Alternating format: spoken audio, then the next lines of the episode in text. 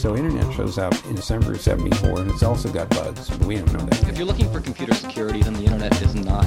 Cyber threats are a challenge We kill people based on metadata. That complexity is the worst enemy of security. Ich habe ja schon oft über Cyber-Rüstungswettläufe gesprochen. Also den Umstand, dass immer mehr Staaten anfangen, offensive Cyber-Warfare-Programme aufzubauen. Es gilt irgendwie als selbstverständlich, dass Staaten dieses Mittel haben, wollen oder vielleicht auch müssen in ihrer eigenen Wahrnehmung. Cyber-Warfare gilt als die nächste Generation des Krieges.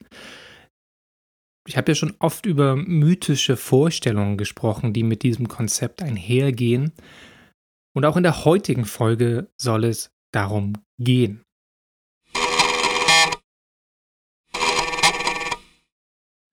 Cyber Warfare wird als perfekte Waffe angesehen. Ich habe schon eine ganze Podcast-Folge genau zu diesem Thema gemacht, die Folge Nummer 12, in der ich das Buch von David Sanger, The Perfect Weapon, rezensiert habe.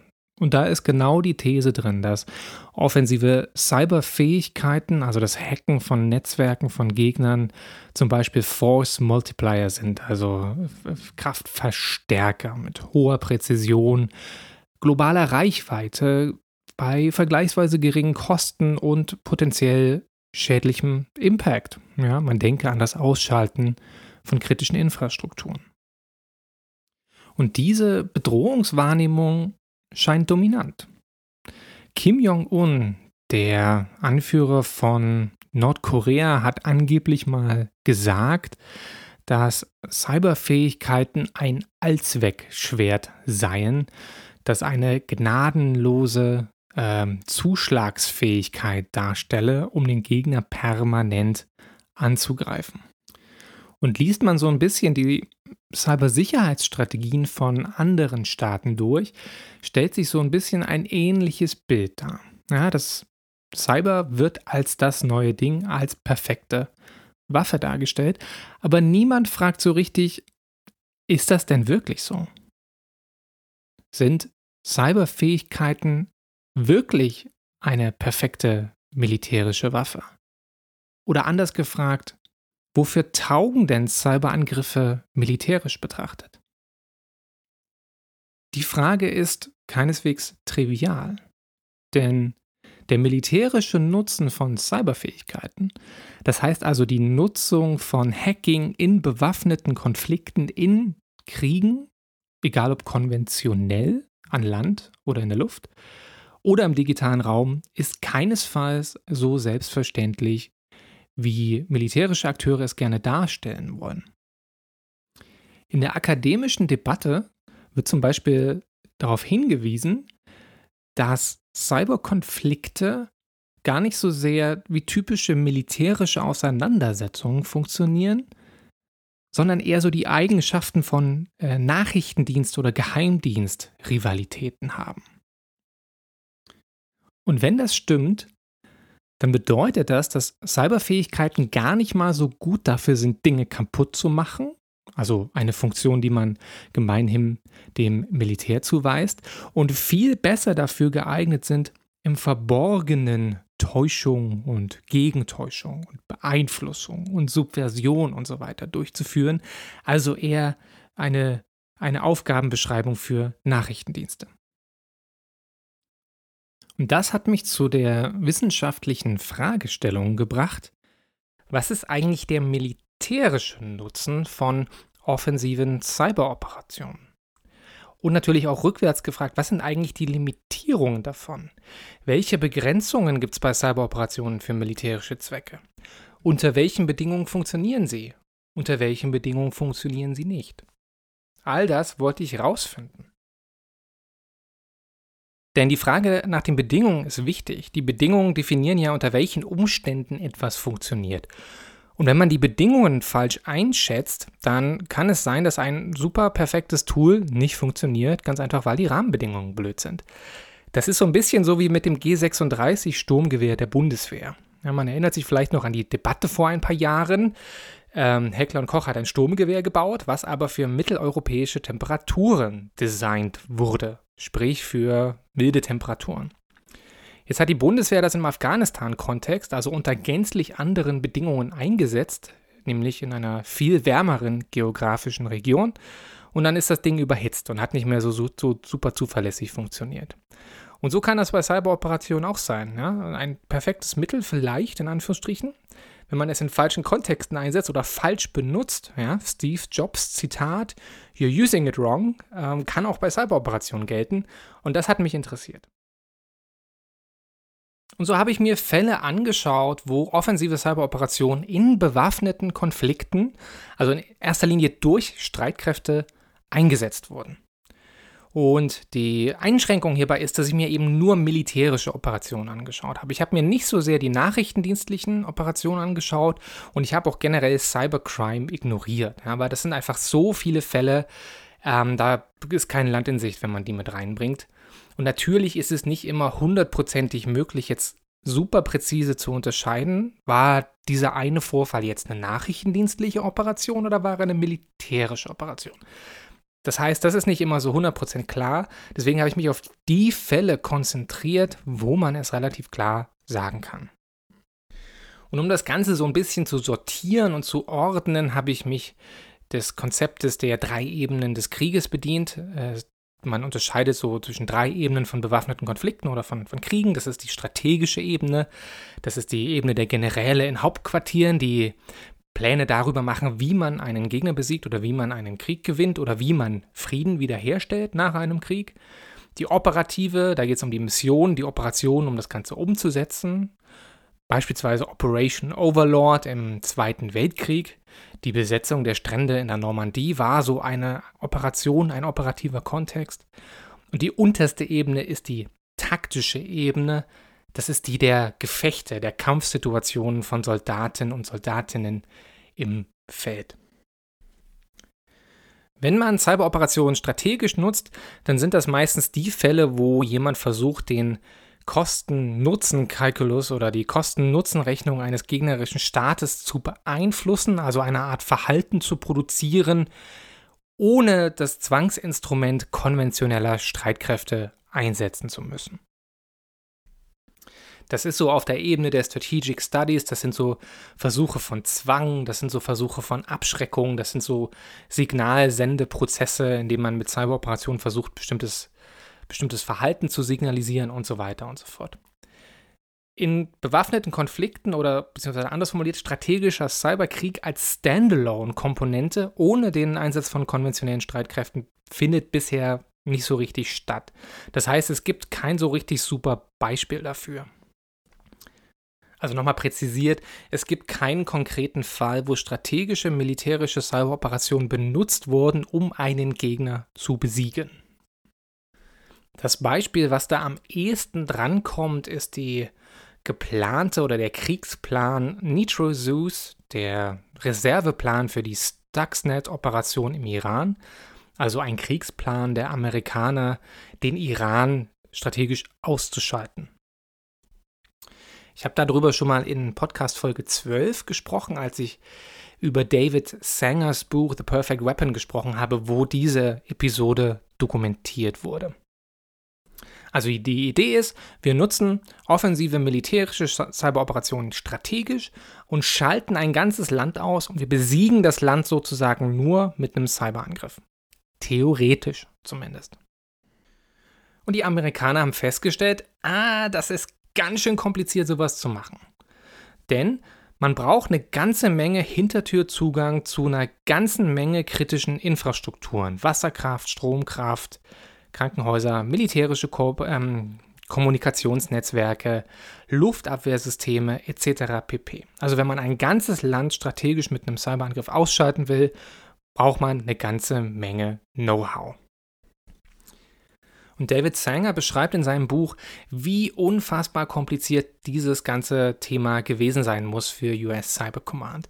Es ist nämlich super schwierig, diese ganzen Hintertürimplantate, die man braucht, in diesen kritischen Infrastrukturen aktuell zu halten. Ja, wenn man Tausende davon oder Hunderte davon verwalten muss, ist es ziemlich kompliziert. Man muss sie nachverfolgen, man muss wissen, dass sie noch aktuell sind, man muss wissen, in welcher Interaktionsreihenfolge sie benutzt werden wollen. Also ganz einfach, wenn man einen Kettenangriff machen will, äh, also eine Abfolge von Cyberangriffen in einer Kette und am Anfang funktioniert irgendwas nicht und danach sind alle nachfolgenden Angriffe gefährdet, weil am Anfang was schiefgelaufen ist, dann geht das ganze Ding in die Hose.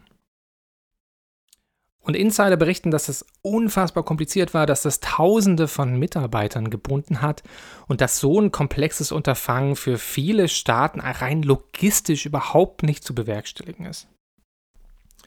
Was das Ganze erschwert, ist ja das Problem der Resilienz. Das heißt, selbst wenn ich ein System mit einem Cyberangriff ausschalte und das ist erfolgreich, dann weiß ich ja nicht, wann das System vielleicht wieder online kommt. Vielleicht gibt es ja ein Backup oder vielleicht sind die Administratoren auf der anderen Seite ja auch ein bisschen kompetent und können ein System sehr schnell wieder aufsetzen, sodass es danach relativ schnell wieder funktioniert. Das heißt, ich weiß bei den meisten Cyberangriffen nicht, wie lange mein Schadenseffekt anhält. Aber das ist wichtig für militärische Planung, genau das zu wissen. Wenn ich einen Panzer mit einer Bombe zerstöre, dann weiß ich, der ist futsch, der kommt nicht so schnell wieder, der muss erst neu gebaut werden. Wenn ich ein System mit einer Schadsoftware ausschalte und das aber in einer Stunde wieder da ist, habe ich überhaupt nichts gewonnen damit. Und aus diesem Grund sagt Martin Lebicki, also Politikwissenschaftler, Cyber-Experte bei Rand Corporation, und der sagt, Cyber taugt nicht für zwei elementare Ziele von bewaffneten Konflikten. Das eine ist das Entwaffnen von Gegnern oder das physische Niederringen von Gegnern, sodass sie dann kaputt sind oder besiegt sind. Und das zweite ist eben, dass man mit Cyberfähigkeiten alleine kein Territorium besitzen kann. Und die Besetzung von Territorium ist eigentlich das primäre Ziel in den meisten Konflikten dieser Welt. Man kann auch mit der Luftwaffe allein meistens keinen Gegner besiegen, wenn man nicht zusätzlich noch Boots on the Ground hat. Das heißt, eine Waffengattung alleine taugt in der Regel nicht dafür, einen Gegner zu besiegen. Und das gleiche gilt auch für Cyberfähigkeiten. Ein weiteres Problem ist, wenn man sich mal die dominanten Gegnertypen in vielen, vielen, vielen bewaffneten Konflikten anschaut, dann sind das gar nicht so sehr die hochtechnisierten Soldiers of the Future Gegner, sondern das sind meistens relativ schwach bewaffnete Gegner, Guerillakräfte beispielsweise mit AK-Sturmgewehren, mit AK-47 Sturmgewehren, die halt überhaupt nicht digital sind. Ja, und so einen Gegner kann man mit Cyberangriffen eigentlich nicht so richtig lahmlegen. Ja, wenn die zum Beispiel noch selbstgebaute Pickup-Trucks benutzen und so weiter, dann kann man da relativ wenig hacken. Und solange diese Gegnertypen der dominante Gegner in vielen Konflikten sind, taugt das Mittel Cyberfähigkeiten also nur bedingt. Das ist so die Erkenntnis von der strategischen Ebene. Wie sieht es denn mit der operativen Ebene aus? Also in Situationen, wo Cyberoperationen zusammen mit konventionellen Streitkräften benutzt werden.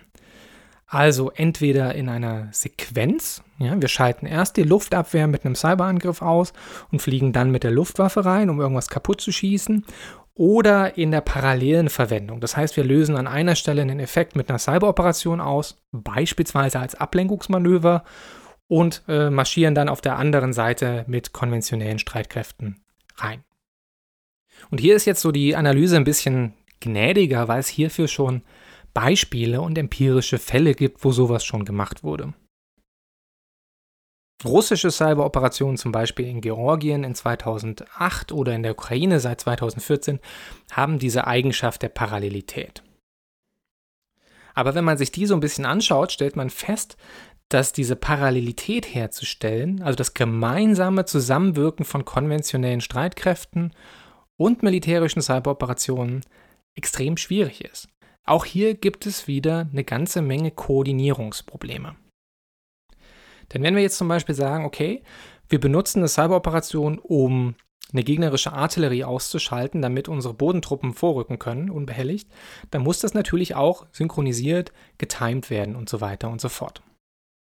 Und diese Synchronisierung ist schwierig herzustellen, weil wenn ich eine Artillerie hacken will, dann muss ich irgendwoher die nachrichtendienstlichen Informationen über diese Artillerie haben. Ich muss wissen, welches Betriebssystem darauf läuft. Ich muss die internen Schaltungen nachvollziehen können, wie die funktionieren. Ich muss wissen, wie die Software funktioniert, um meinetwegen Winkel und äh, Windgeschwindigkeiten einzustellen. Vielleicht muss ich das noch übersetzen, wenn es zum Beispiel ein russisches Gerät ist. Also die Vorbereitungszeit für sowas ist enorm ähm, lang. Und wenn ich dafür dann noch eine Schadsoftware schreiben muss, dann muss die auch noch A geschrieben werden. Das kann gern noch mal einen Monat dauern oder ein bisschen länger. B, die Schadsoftware muss irgendwie ins Ziel kommen, also auf diese Artillerie. Wie mache ich denn das, wenn die Artillerie nicht mit dem Internet verbunden ist? Muss ich vielleicht noch einen Agent hinbringen, der die dahin trägt oder einen Insider äh, umdrehen. Ähm, also allein mit dieser Übertragungsfrage, da geht schon so viel Zeit drauf, dass es wahrscheinlich effektiver ist, die Artillerie einfach aus der Luft auszuschalten, ehe ich diese ganzen Schritte für die Cyberoperation erledigt habe. Jetzt kann man argumentieren, okay, es mag Situationen geben, wo das funktioniert. Die Israelis haben das 2007 gemacht in Syrien, indem sie Luftabwehr, die syrische Luftabwehr mit einer Schadsoftware lahmgelegt haben. Also für einzelne Fälle, für einzelne Angriffe mag das vielleicht eine sinnvolle Investition sein. Insbesondere wenn es ein komplexes äh, Ziel ist, was ich kaum mit anderen Mitteln erreichen kann. Es ist aber schwieriger, wenn ich das die ganze Zeit machen will. Wenn ich also die ganze Zeit Ziele mit Schadsoftware angreifen will in einem kontinuierlichen Prozess, in einer kontinuierlichen Kampagne, dann muss ich ja für jedes Ziel die Schadsoftware neu schreiben, sie ins Ziel bringen und so weiter und so fort. Für alle möglichen militärischen Bereiche. Und jetzt ist eben auch das Problem, dass Schadsoftware ja eine Halbwertszeit hat. Also wenn sie auf unbekannten Zero-Day-Sicherheitslücken basiert, dann kann es sein, dass die Sicherheitslücke behoben wird. Und wenn sie das ist, dann funktioniert eventuell meine Schadsoftware nicht. Das heißt, Schadsoftware hat wie auch traditionelle Waffensysteme eine Verbrennungsrate.